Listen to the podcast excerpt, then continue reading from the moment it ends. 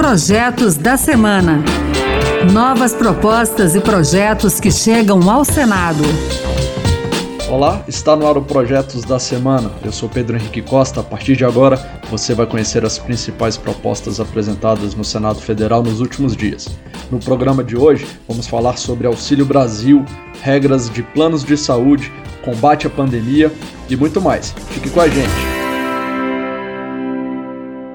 Vamos começar falando de medida provisória. O destaque da semana foi a MP editada pelo governo para criar o benefício extraordinário para as famílias inscritas no programa Auxílio Brasil. A proposta prevê o pagamento de uma parcela em dezembro deste ano, com a possibilidade de prorrogação até dezembro de 2022. O programa Auxílio Brasil foi criado em agosto por meio de outra medida provisória. O benefício extraordinário complementa o valor do Auxílio Brasil para assegurar o pagamento de 400 reais por família. De acordo com a MP publicada nessa semana, o complemento não tem caráter continuado e não pode ser incorporado indefinidamente ao valor original do Auxílio Brasil.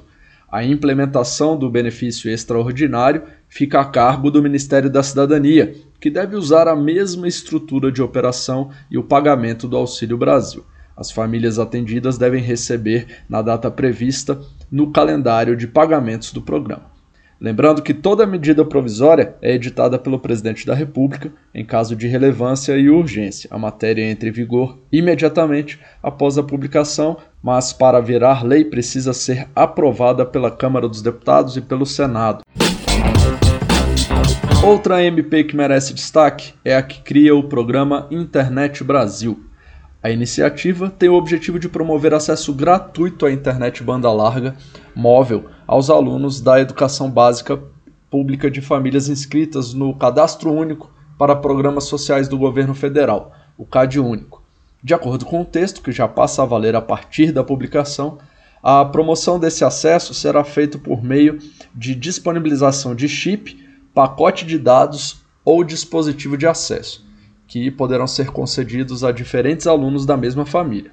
Segundo a MP, a finalidade é ampliar a participação dos estudantes em atividades pedagógicas não presenciais, além de contribuir para a ampliação do acesso à internet e para a inclusão digital das famílias dos estudantes. Para implantar o programa, o Ministério das Comunicações poderá firmar contratos com organizações sociais e parcerias com organizações da sociedade civil e de interesse público.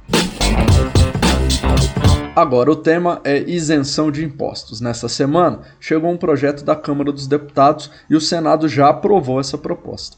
Ela prorroga até 31 de dezembro de 2026 a isenção do Imposto sobre Produtos Industrializados, IPI, isso para a aquisição de automóveis por pessoas com deficiência. Os senadores não chegaram a um entendimento sobre a fonte de compensação para a isenção do IPI. O texto da Câmara prevê o fim de benefícios para produtos destinados ao uso na área de saúde, e esse destaque será debatido nos próximos dias pelos senadores. A senadora Mara Gabrilli, do PSDB de São Paulo e autora desse projeto, pediu para que o trecho sobre a compensação financeira fosse votado em separado. A revogação de benefícios fiscais, incluída pelo governo na Câmara, afeta medicamentos essenciais, muitas vezes de uso contínuo, e com o fim do benefício de alíquota zero, coloca-se em risco o acesso da população a medicamentos fornecidos gratuitamente pelo SUS. O líder do governo, Fernando Bezerra Coelho, do MDB de Pernambuco, argumentou que a medida é necessária para adequar o projeto à lei de responsabilidade fiscal e evitar que a matéria seja vetada. Se pode arguir de que essa não seja a melhor fonte, mas eu lembro que essa carga do PIS/COFINS ela é muito reduzida quando comparada com o IPI. As alíquotas são muito mais baixas e eventualmente a gente entregando o benefício, porque a indicação da fonte não significa que ela vá financiar todo o benefício que se deseja para taxista e para portadores de deficiência. Os senadores pretendem chegar a um consenso sobre outra fonte para compensação que não envolva a extinção de benefícios para produtos da área da saúde. Falando em saúde, um novo projeto limita o número de vezes em que os planos de saúde podem sofrer reajuste no ano. O autor da proposta, o senador Plínio Valério, do PSDB do Amazonas, explica que, na regra atual, um consumidor que tenha, por exemplo, como dependentes dois filhos e uma neta, corre o risco de enfrentar reajustes em cinco momentos durante o ano, na data de reajuste anual e também nos aniversários dele e dos três dependentes. O senador Plínio Valério considera que a norma prejudica o cidadão e ele está propondo limitar essa possibilidade a uma única vez a cada ano, que seria na época da renovação automática do contrato. Para viabilizar essa determinação, o projeto estabelece que a variação referente à mudança na idade aconteça na primeira data de renovação subsequente ao aniversário em que o consumidor mudar de faixa etária gente segue falando de saúde. Essa proposta tem a ver com as atribuições da Anvisa, que é a agência que cuida da vigilância sanitária no país. Recentemente, com a notícia da nova variante Omicron, da Covid-19, a Anvisa recomendou ao Ministério da Saúde que tomasse medidas de restrição a viajantes que quisessem entrar no Brasil, é, pedindo que fosse adotado o passaporte de vacina, por exemplo. Mas o governo não seguiu essa recomendação e não adotou a regra nas fronteiras. O fato despertou no senador Omar Aziz, do PSD do Amazonas e que foi presidente da CPI da pandemia, a ideia de apresentar esse projeto, que estabelece um comando único de um órgão técnico e autônomo, no caso a Anvisa, na tomada de decisões sobre as medidas de controle sanitário a serem adotadas para o enfrentamento das emergências de saúde pública. Ainda sobre a CPI da pandemia, um grupo de juristas e médicos, liderado por Miguel Reale Júnior, apresentou na Câmara dos Deputados um pedido de impeachment do presidente Jair Bolsonaro, isso baseado na investigação e nas conclusões da comissão parlamentar de inquérito que investigou as ações durante a CPI da pandemia. Então, a lei 1079, que é a lei do impeachment, prevê que é constitui crime de responsabilidade, a afronta aos direitos individuais e sociais, direitos individuais como a vida, direito social como a saúde, que é um dever do Estado.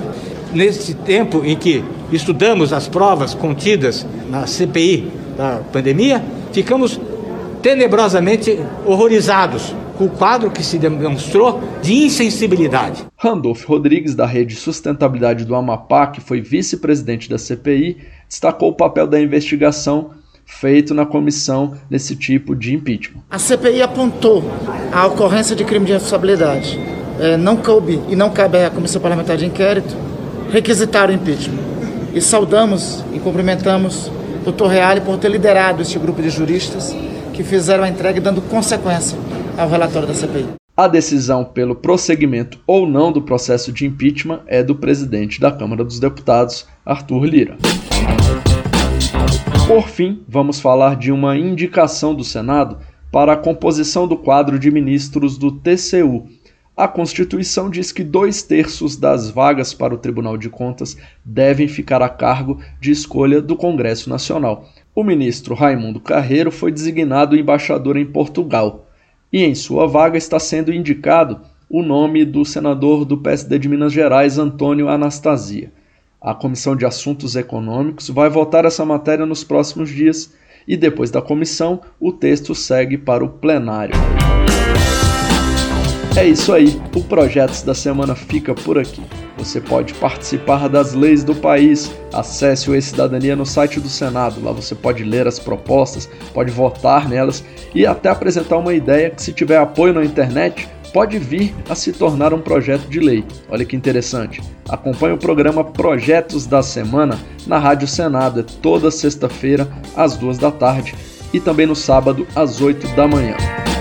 O programa também está na internet, é só entrar no site da Rádio Senado, baixar o áudio e escutar quando quiser. Se você preferir, pode escutar o podcast nas principais plataformas. Eu sou Pedro Henrique Costa, muito obrigado pela sua companhia e até o próximo Projetos da Semana. Projetos da Semana. Novas propostas e projetos que chegam ao Senado.